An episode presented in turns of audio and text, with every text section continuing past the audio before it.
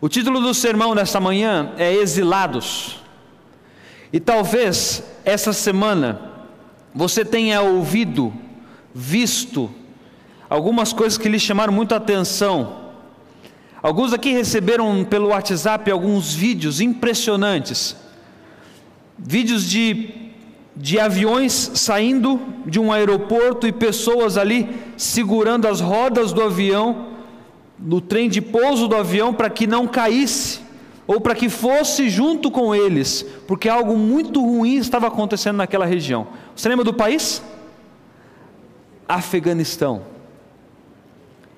E ali isso nos chocou muito, muito. Mas na verdade, segunda-feira a gente só recebeu a notícia, porque tudo começou na, no, no, no domingo, no dia 15. Isso aconteceu porque um grupo afegão da resistência afegã ficou em volta ali de Cabul, capital da, do Afeganistão, estava pronto para assumir o controle do palácio presidencial e assim assumir o controle da, do Afeganistão. Depois de 20 anos que eles já assumiram o controle. Na verdade, essa história, para você entender ela melhor, é preciso você voltar um pouquinho no tempo. No ano de 2001, você lembra quando as Torres Gêmeas foram atingidas? No ano de 2001, a Al-Qaeda assumiu esse atentado e Osama Bin Laden, líder máximo ali, também assume e diz ele ser responsável por tudo aquilo que havia acontecido nos Estados Unidos.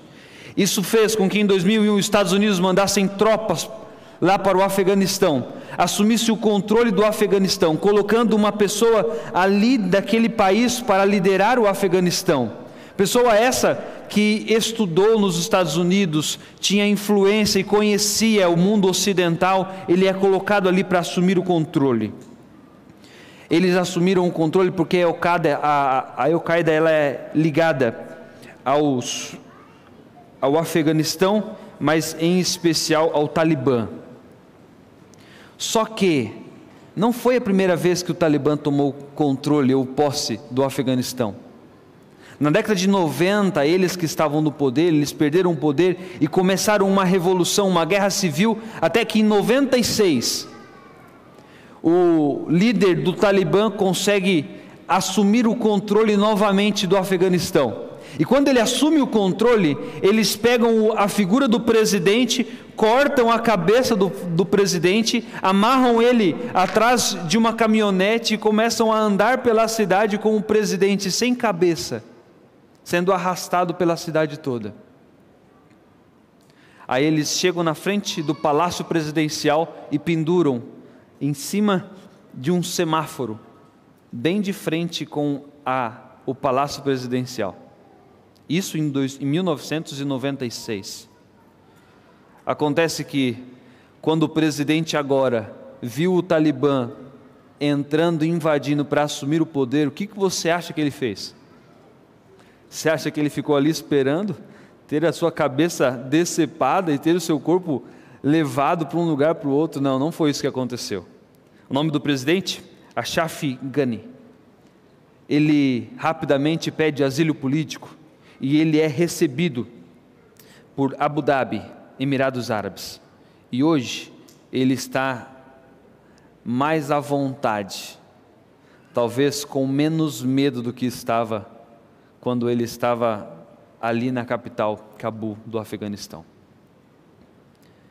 Mas, mesmo ele num lugar melhor, nada tira a realidade que ele está exilado.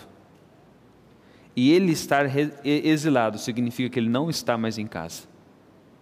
Ele trocaria todo o luxo, toda, toda a segurança por estar em casa, se sentir em casa novamente. Quando a gente ouve alguns relatos do Oriente, quando a gente ouve alguns relatos das guerras que ali acontecem ainda, nos dá algo, nos dá um sentimento diferente, porque Algumas atrocidades são cometidas, algumas com muita brutalidade, tudo isso é feito. Mas se a gente voltar à palavra de Deus, você vai encontrar brutalidades também na palavra de Deus. Você vai encontrar uma guerra oriental da mesma forma. Quantas e quantas vezes você abre a Bíblia no Antigo Testamento, você ouve falar, você lê histórias de guerras, de atrocidades, de, de lugares que eram totalmente dizimadas as nações. Teve lugares que eram deixados só os animais, outros eram deixados só as mulheres. E guerras assim não eram estranhas no povo de Israel. Várias e várias vezes o, os israelitas eram pegos também cativos. E vários personagens bíblicos fazem, fizeram parte de exílios. Quer ver? José fez parte do exílio? Ele foi exilado. A menina cativa de Naamã também foi uma moça exilada. Daniel, quando o Babilônia invadiu, também foi uma pessoa exilada. Moisés, que estava ali no Egito, ele também foi exilado quando foge, quando os egípcios queriam capturá-lo para matá-lo, porque ele matou um, um egípcio. Você percebe que o exílio faz parte de uma forma muito é, normal na Bíblia? E não foi estranho quando a gente abre a Bíblia e vê o povo de Israel sendo agora exilado em Babilônia. Hoje, quero contar uma história que aconteceu em 587 a.C. História essa em que o povo de Jerusalém foi cativo por Babilônia.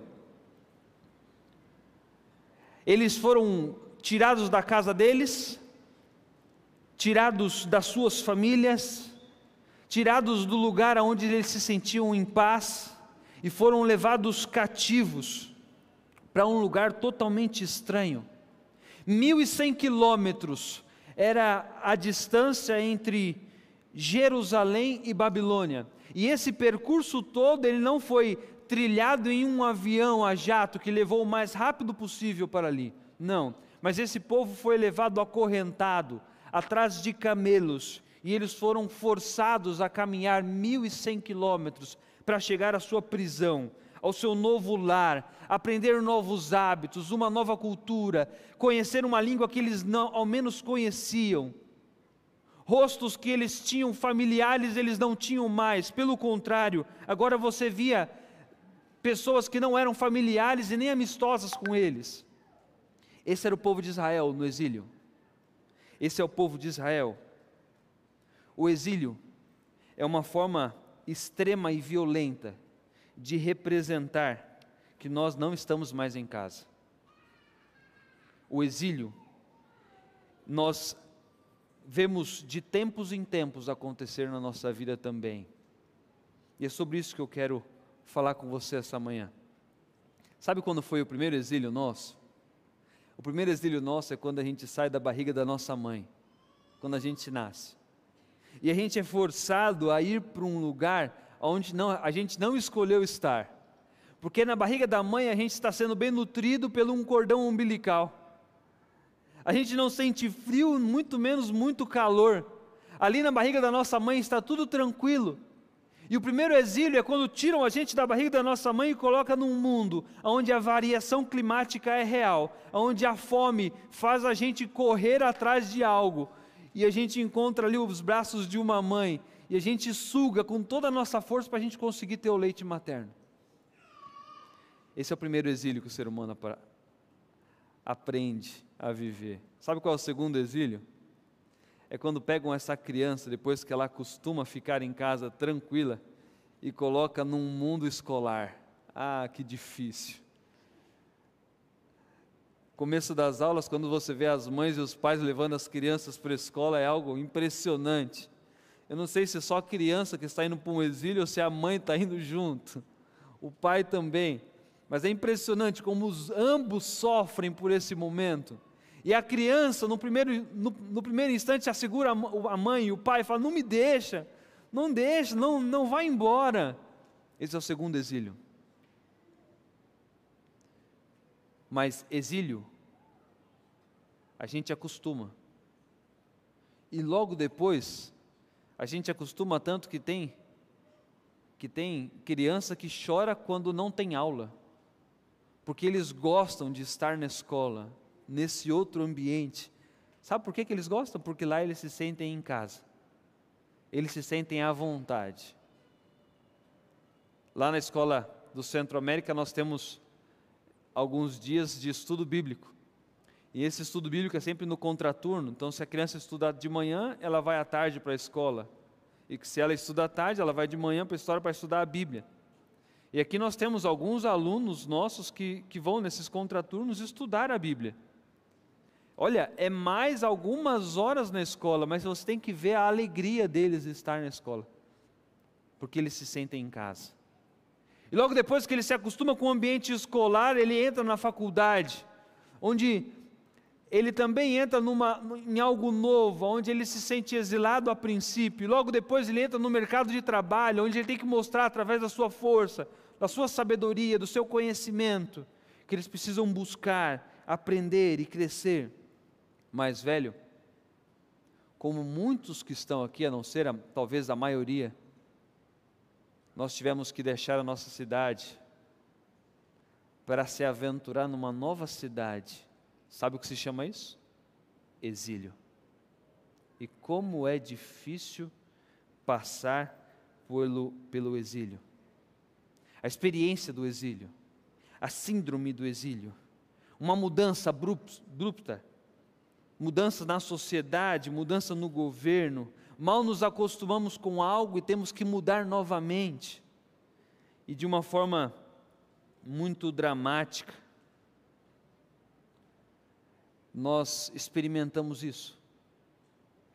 Isso tudo, todas essas mudanças, as experiências dos exílios, isso só acontece pelo simples fato de sermos seres humanos. Essa experiência do exílio. O significado essencial do exílio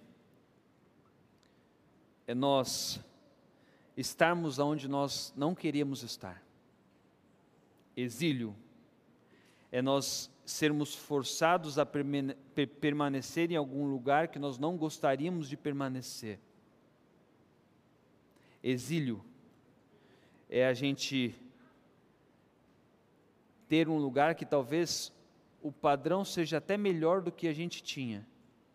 O clima pode ser até mais ameno ou mais quente ou do jeito que a gente mais gosta. Mas exílio significa não estar mais em casa.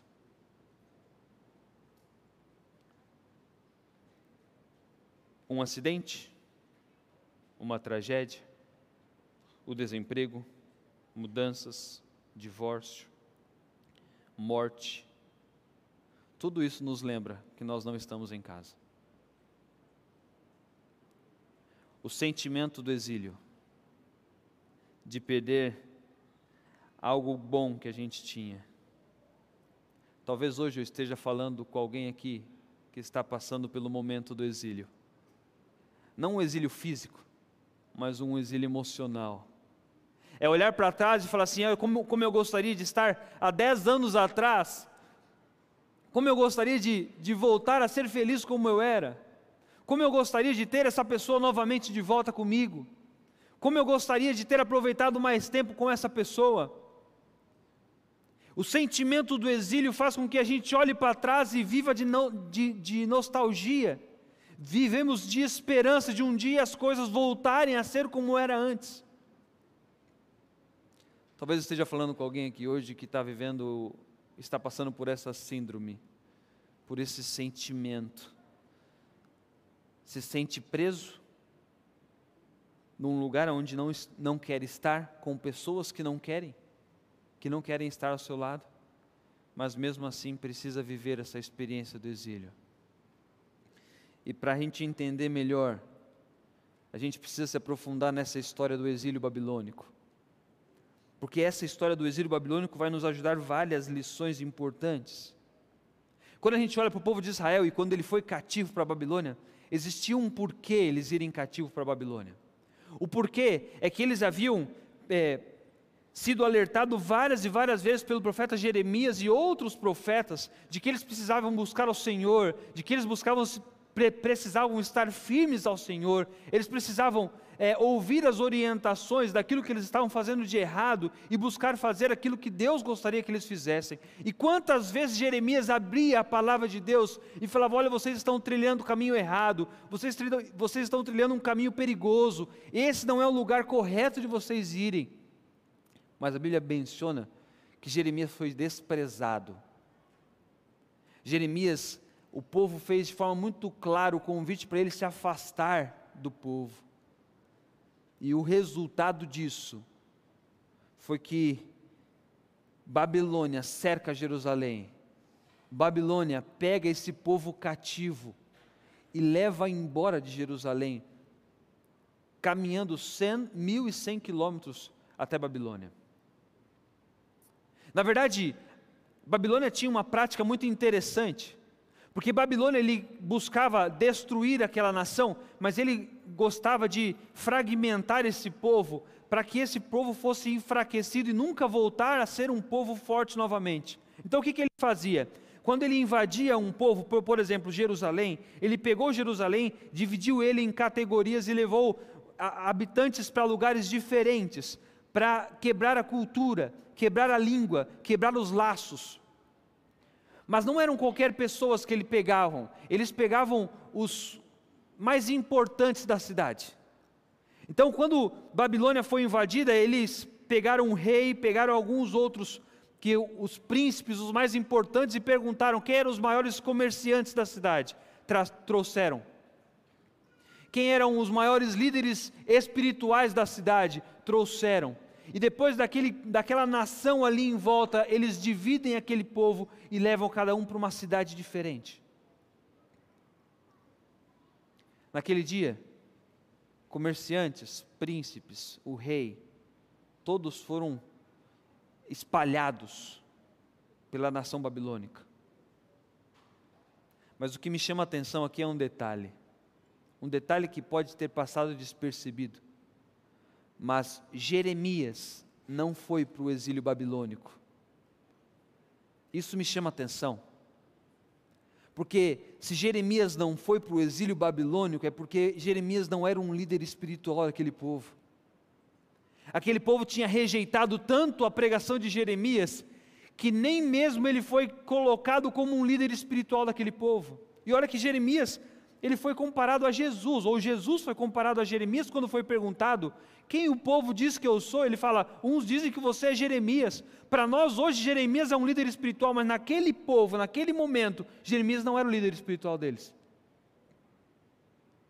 E eles falam assim: ó, Jeremias, eles apresentam os líderes e Jeremias não estava presente. Eles estavam tão acostumados a rejeitar a mensagem de Jeremias que foi muito fácil não reconhecer Jeremias como líder espiritual deles. Todos foram levados, poucos ficaram. Os que ficaram era de relevância social, dentre eles, Jeremias. Só que com o povo ficaram alguns líderes importantes. Dentre eles, três profetas que se diziam profetas e tinham uma mensagem profética. O nome deles é apresentado no texto que nós vamos ler logo mais.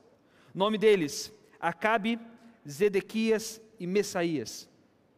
Esses líderes espirituais que foram reconhecidos pelo povo e foram levados cativo junto, chegam em Babilônia, juntam o povo e falam: Eu tenho uma mensagem importante para vocês. E essa mensagem era popular, sabe por quê? Porque era o que o povo queria ouvir. A mensagem era popular porque era o que o povo tinha no coração. Sabe qual era a mensagem? Filhos, não precisam se preocupar, porque vamos voltar para casa logo. Olha, não se preocupe, estamos aqui de férias, porque logo daqui a pouco nós vamos voltar para casa. Para isso, por isso, nem saiam das barracas. Para isso, fazem trabalhos normais, porque daqui a pouquinho Jerusalém nos espera, porque Jerusalém é o nosso lar. Lá é que nós temos o nosso templo, lá é que nós sentimos em casa. Então agora não é o momento disso. Fiquem tranquilos. Fiquem tranquilos. A mensagem que esses homens passaram para o povo foi a seguinte: Amigos, não construam casas, porque quando a casa estiver pronta, você nem vai morar dentro da casa, porque você vai voltar para Jerusalém. A gente vai voltar a ter a vida como a gente tinha no passado. Olha, povo, habitantes, povo de Israel, povo santo, nem plantem hortas, porque não sabemos se vamos estar aqui para colher as hortas, a horta. O trabalho é muito duro para que outros colham no nosso lugar. Amigos, não trabalhem duro, não façam amizade, não cresçam aonde vocês estão, porque logo em breve nós vamos voltar para casa. A mensagem desses falsos profetas era que aquele local não era local para a gente fincar os nossos pés. A mensagem daqueles profetas era que logo em breve eles voltariam para casa. Até com relação a compromisso matrimonial eles falaram para não, não fazerem. E agora o povo de Israel começa a se aventurar sexualmente dentro da terra da Babilônica, porque sabiam que nada ali era para sempre e que daqui a pouquinho eles iam voltar a ser o que era antes, a ser o que era antes.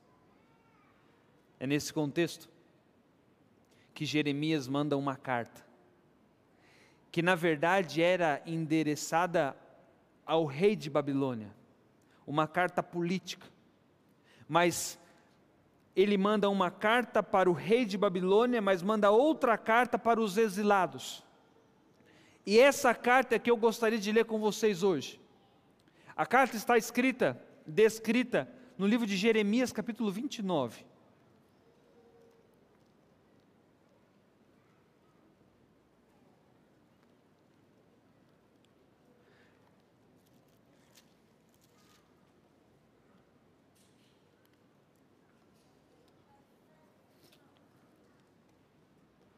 Conseguiu achar?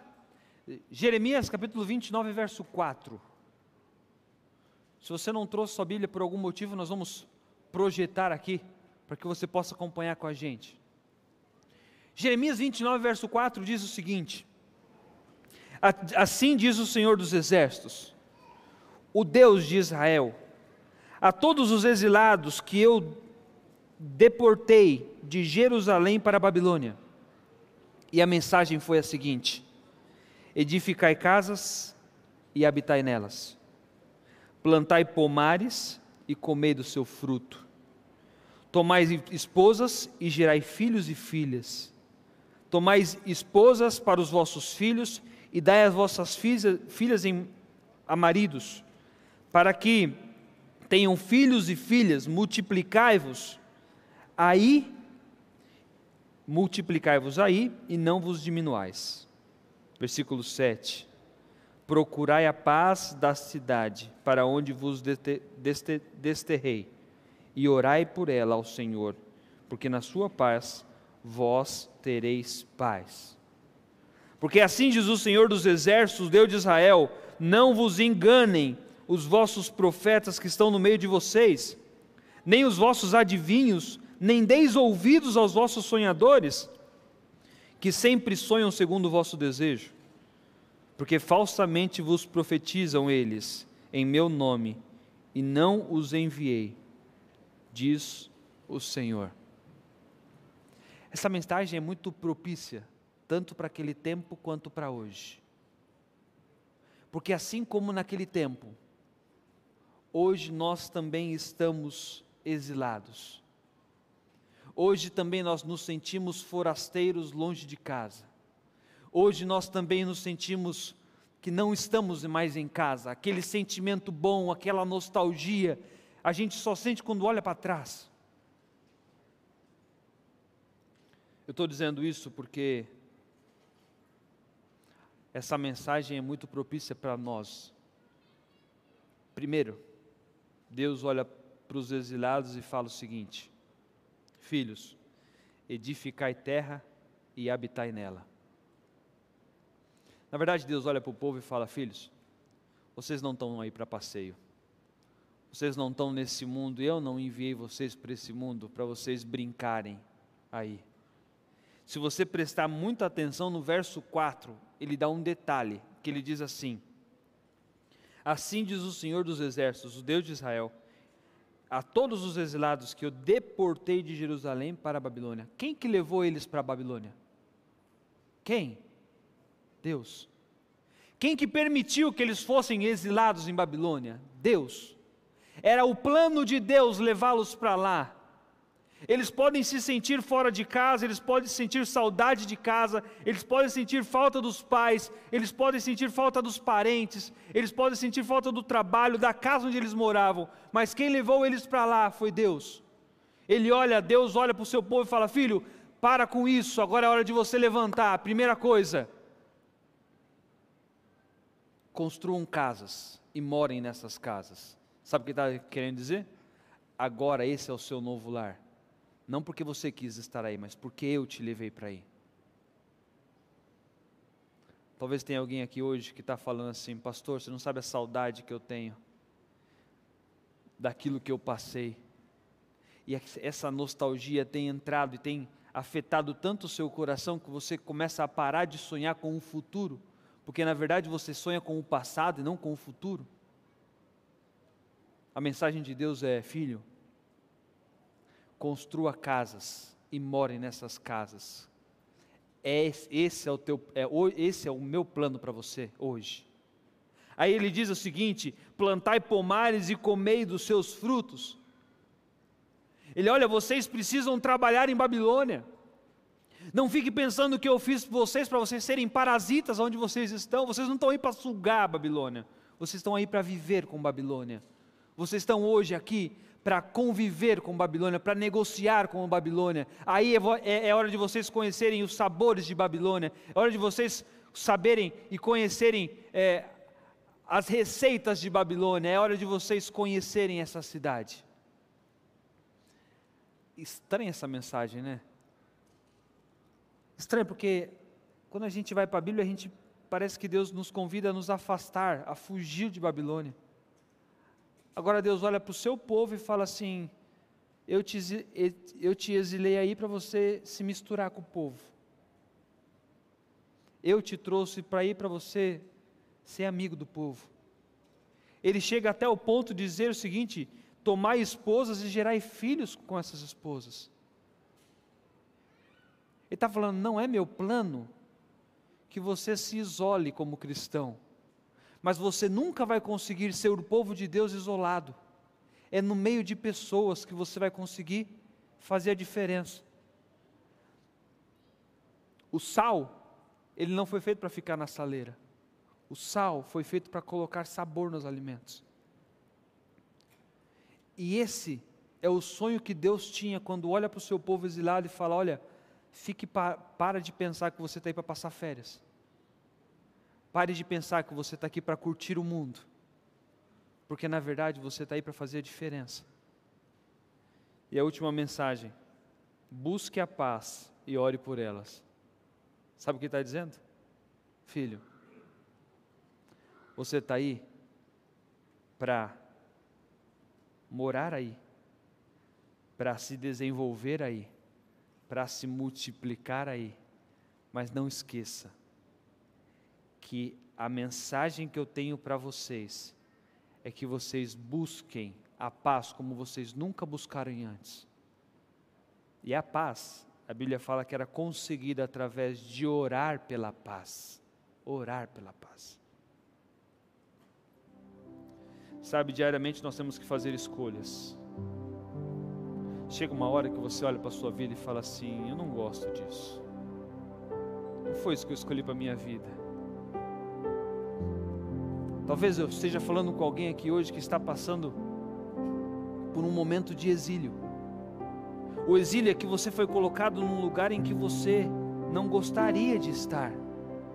Você olha para trás, você lembra da nostalgia de estar em família, de você estar na cidade onde você quer estar, onde você você não gostaria de estar aqui, você não gostaria de estar nesse ambiente que você está, mas está acontecendo.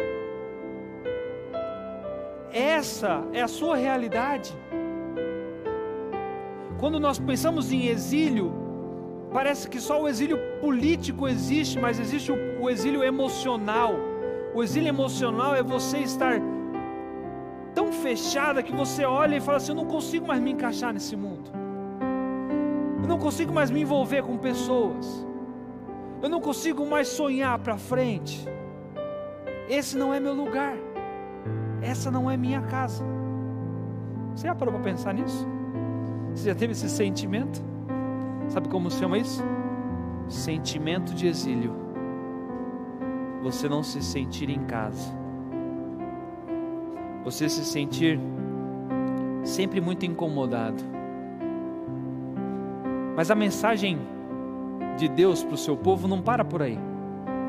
Ele não fala apenas assim: olha, construa casas, plantem a sua horta, se envolvam com pessoas, multipliquem nessa terra, sejam um povo grande, façam a diferença e orem pela paz. Não.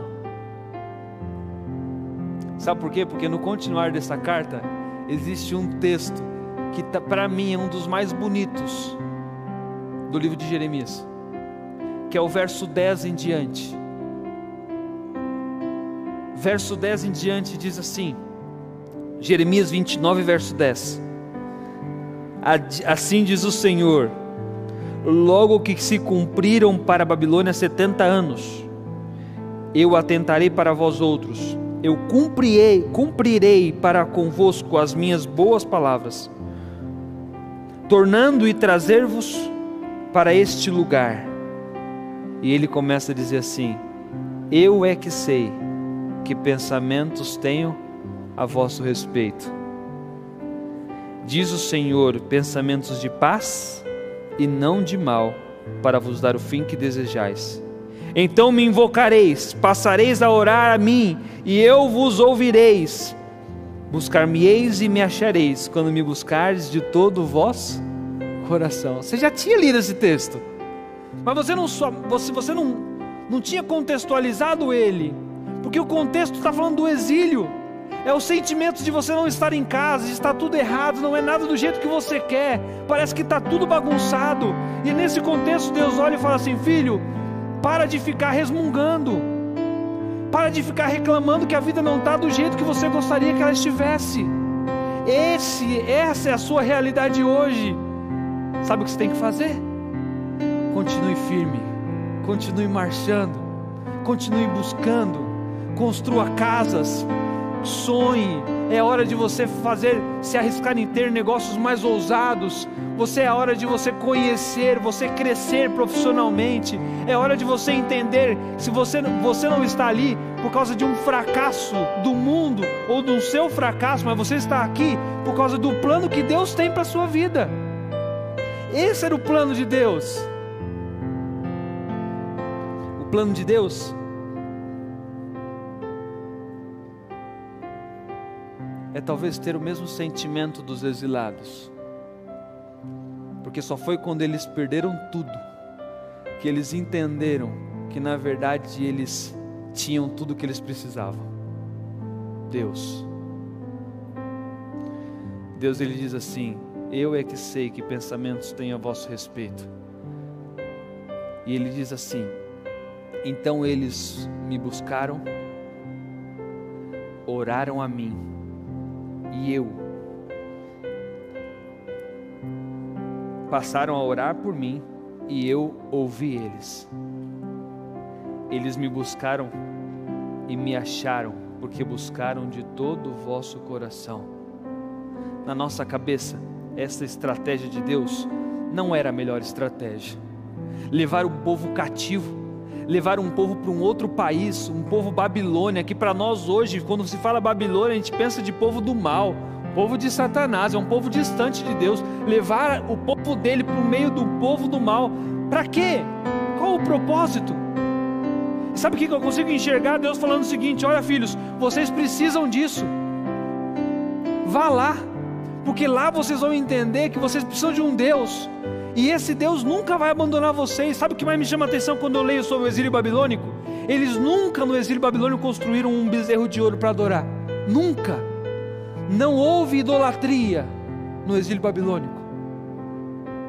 Na verdade, lá, eles experimentaram o contato, o, o contato mais próximo que eles podiam ter com Cristo. É difícil olhar para a sua vida hoje e dizer o seguinte: que o exílio é o pior que revela o melhor. É difícil eu acreditar que uma tragédia pode ser positiva na vida de um cristão. Porque quando eu olho essa história, é isso que eu consigo enxergar. Porque foi depois da maior tragédia que eles poderiam experimentar que eles conseguiram entender quem era o maior Deus que cuidava deles. Foi no momento de maior solidão, de maior tristeza, do exílio, que eles entenderam que eles tinham um Deus que sonhava por eles. Um Deus que olhar e falar assim: Eu é que sei quais são os pensamentos que eu tenho para a sua vida. Pensamentos de paz, para vos dar o fim que vocês desejam. Quando eu vou para esse texto, eu começo a entender que Deus não se conforma com pessoas conformadas.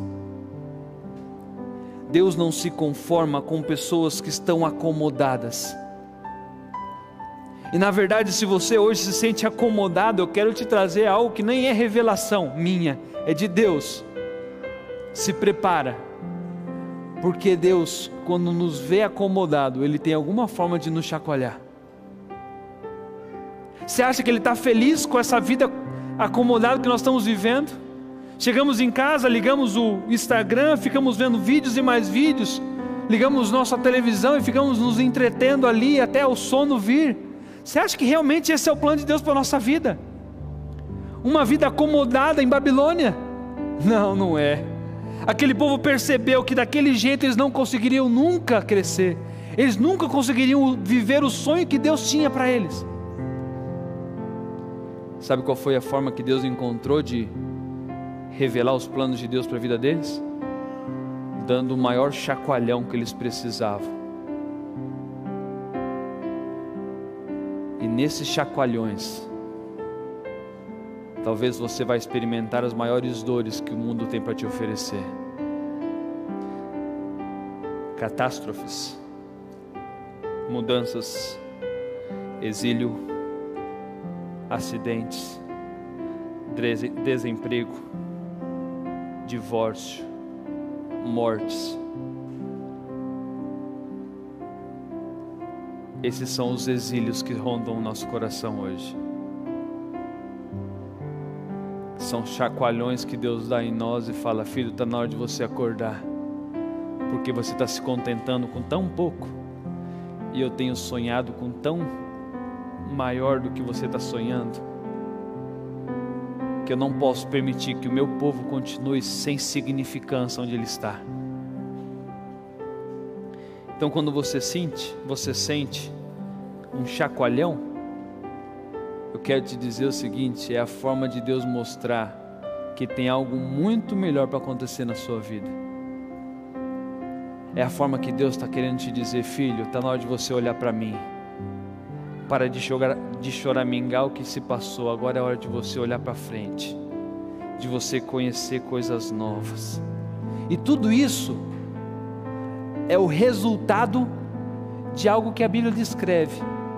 Ele não fala assim, olha, porque você passou por uma grande decepção, fique tranquilo que eu vou dar em dobro aquilo que você está querendo.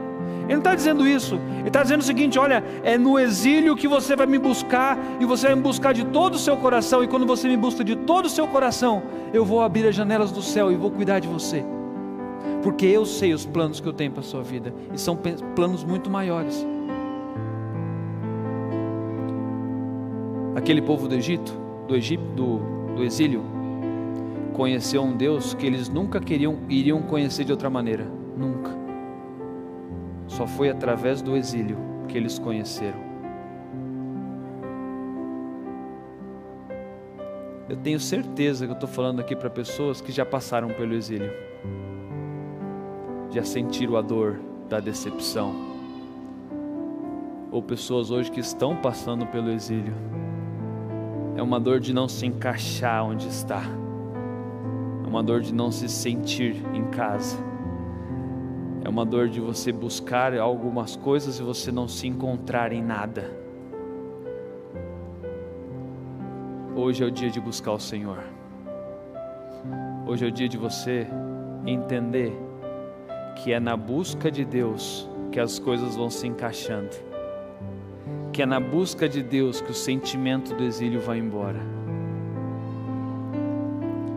Ano passado eu trabalhei ligado aqui à morada.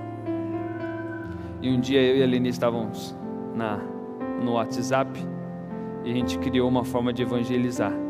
E colocamos uma pergunta no, no Instagram, lembra? Você quer estudar a Bíblia com a gente? Coloque o seu nome e telefone que vamos entrar em contato. E muitas pessoas responderam, dentre elas uma moça que mora em Porto Alegre do Norte. Essa moça entrou em contato e falou assim: Eu quero estudar a Bíblia, pastor, mas eu estou muito longe. Ela estava ligado a algumas pessoas daqui e começamos a estudar à distância. É tão difícil estudar à distância, sem olho no olho, sabe? Sem contato, sem você abrir a Bíblia assim, frente a frente, é complicado. O nome dela é Rebeca. Eu vou falar o nome dela porque eu pedi permissão para ela para contar essa história. Rebeca, ela teve a vida muito, muito dolorosa, sabe? Desde o começo, desde a sua meninice, ela foi tirada de casa, ela foi maltratada, maltratada pela vida, sabe? Todos aqueles que deveriam dar o apoio e dar a proteção não deram, pelo contrário, às vezes até fizeram ao contrário. E sabe, marcas ficaram nela eternas.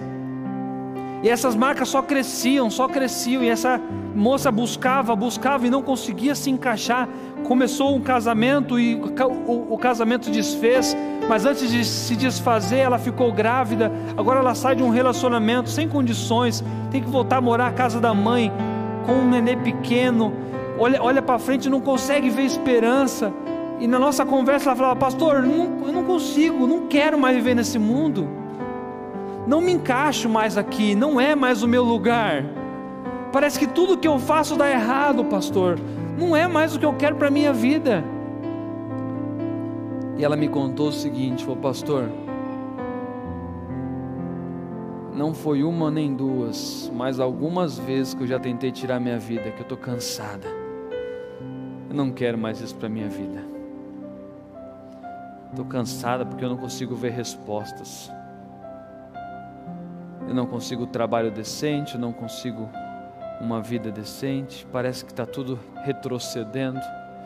E ela falou, pastor, tem um lugar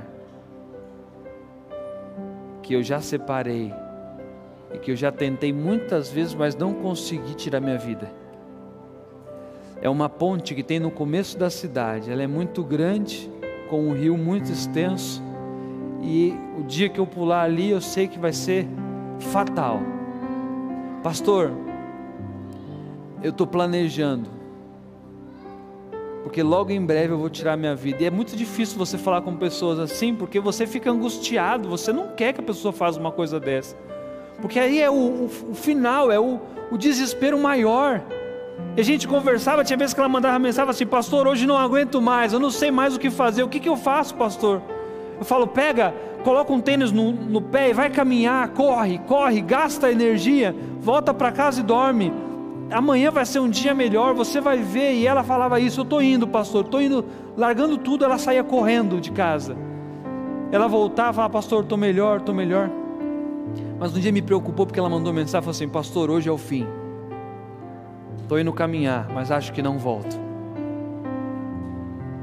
E ela foi caminhar em direção à ponte. E ela me contou que ela foi chegando perto da ponte e sabia que ali ela estava tão cansada da vida que ali ela ia se jogar. Ela falou, pastor, ali eu morri. Porque eu subi, fiquei em pé em cima da ponte, olhei para baixo falou: Senhor, estou cansado dessa vida, mas eu sei que os planos do Senhor são maiores para mim.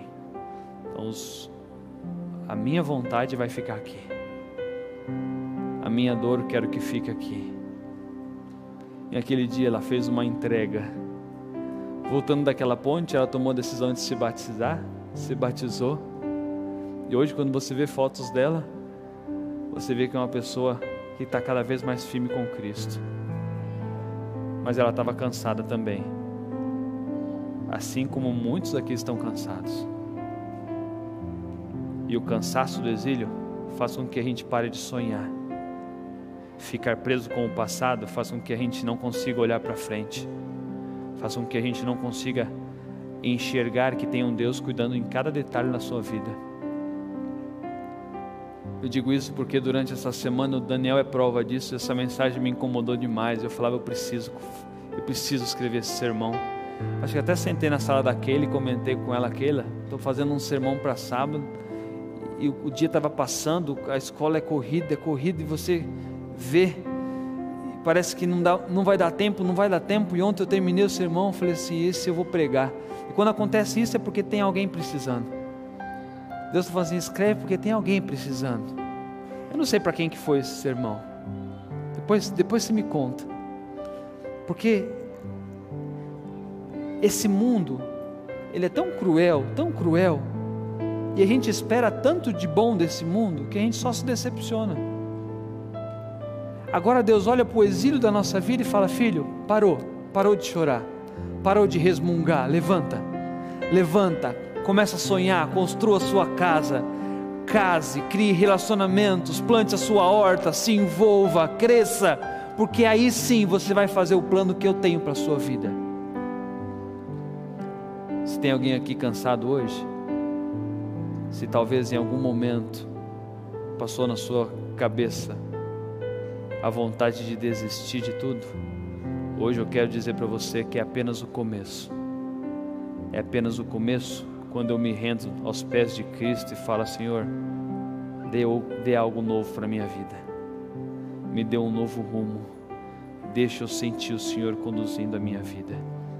Quero chamar aqui a equipe de louvor porque nós vamos cantar a música Eu Me Rendo.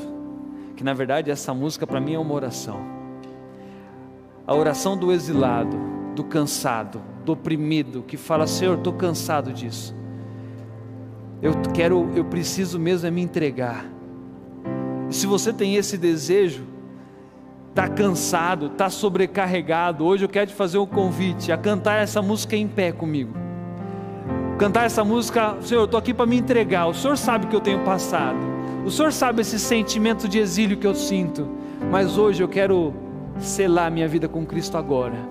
É aqui, no seu altar, que eu quero falar, Senhor, renova minha vida. Se você tem esse desejo, vamos cantar juntos.